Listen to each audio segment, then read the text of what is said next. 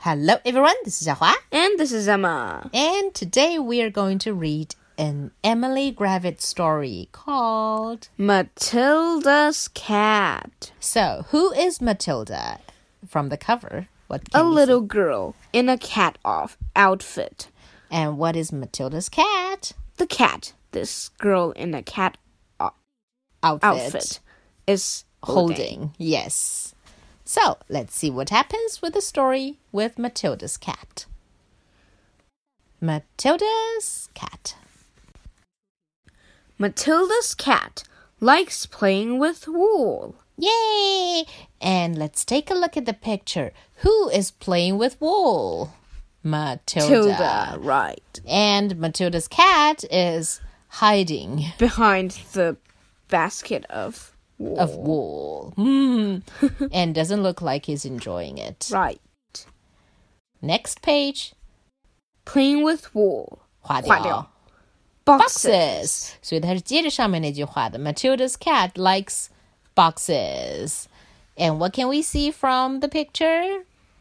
Uh, Matilda's cat is sitting far away from two large boxes, and Matilda is in one of the boxes Looking like she's enjoying him, herself, herself. a lot. Right. Uh-huh. Next page. Playing with wool, 划掉. Boxes, 划掉. Huadiao. And riding bikes. So Matilda's cat, quote unquote, like uh, Matilda's cat, quote unquote, likes riding bikes. So who likes riding bikes? Matilda And Matilda's cat is running away. from the bike. hey, I have a theory. What Maybe this cat's name is Matilda, and Matilda's cat is the little girl. Uh, it's possible. Next page. Matilda's cat likes tea parties. Yay! And we're looking at the scene of a tea party on the picture. But who looks like he or she is enjoying the party?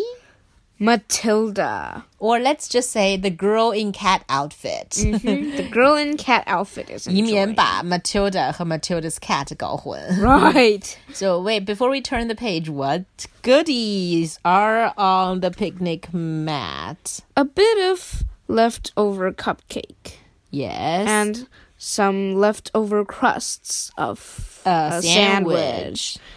And, and, a or, an orange, a banana some tea And- or coffee. and more biscuits and even a burger, I'm supposing, and uh, some waffles and some cupcakes with frostings. Yep. And another sandwich which is untouched. Yes. which is belong to the cat. which she or he didn't touch, doesn't touch. Next page, tea parties 又被划掉了, and it becomes Funky hats 就是 weird hats.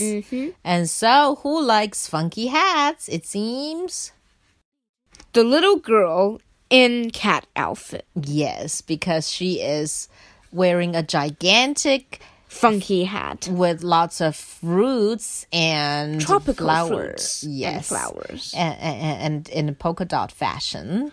And two large feathers. feathers. Probably from some tropical bird. Uh-huh. And the cat, on the other hand, is hiding behind or in a weird hat. Yep. and look at its tail. Doesn't Yes. look like he is enjoying. Mm, nope. 下一页, tea parties 划掉, funky cat hats 划掉. And fighting foes. so Matilda's cat likes fighting foes. Foes 就是敌人, but look what foe he or she is she is fighting. Well, the little girl in the cat outfit is holding a sword. and yeah, a wooden sword. Fighting a fly. 啊 Uh, the fly 就打苍蝇。变成了 foe And the cat is lying on the ground. napping. Yep. Matilda's cat likes Drawing. who is drawing? The little girl in the cat outfit. and she has already drawn many, many pictures. which covered the walls. yes, and a lot of pictures has both her and the cat Mm-hmm. on them. Looks like they're very friendly. Huh? Yep. 下一页 drawing 划掉。 Climbing trees. Yay! Who is climbing on the tree? The little girl who is in cat outfit. And the cat is walking away from, Hmm. Mm-hmm. from the, tree, looking terrified. 下一页 drawing 划掉 climbing trees 划掉 And bedtime stories. Who is reading a bedtime story? The little girl in a cat outfit. And the bedtime pa- time story is called by Emily Gravett. 嗯此处有彩蛋，因为作者 Emily Gravett 真的写了一本绘本，就叫做 Dogs。But somebody is freaked out by the book called Dogs. The cat yes, because it's it's a cat. and and the little girl is doing a, a a 手眼. Shadow game. Yep. Trying to Imitate a dog. yes. 我你觉得是这个封面吓到了猫，还是这个手影吓到了猫呢我觉得是手影。 ？Yes, maybe. Okay, so Matilda's cat does not like playing with wool, boxes, riding bikes, tea parties, funky hats, fighting foes, drawing, climbing trees, or bedtime stories. 那 and so 原来 Matilda's cat 并不喜欢所有的这些东西。But wait, ma, now the girl in the cat outfit Took off the hat. and is looking quite displeased at the cat. Mm-hmm. And the cat is looking like in a Whatever. casual, whatever, carefree way, Yep. licking himself or herself.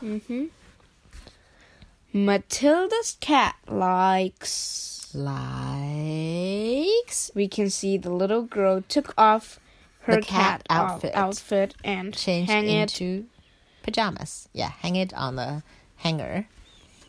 So Matilda's cat likes. Matilda. Yay! And because. Why do we say so? Because. They are um sleeping together. Yeah, snuggling, Yep. sort of. Yeah. And Matilda's cat, for the first time in this whole book, is looking Happy.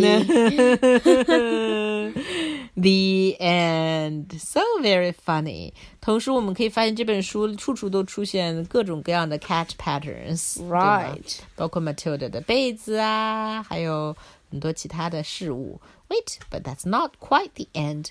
Matilda's cat is pouncing on The dog slippers. 只敢欺负拖鞋.不敢欺负真正的狗 and On the next page.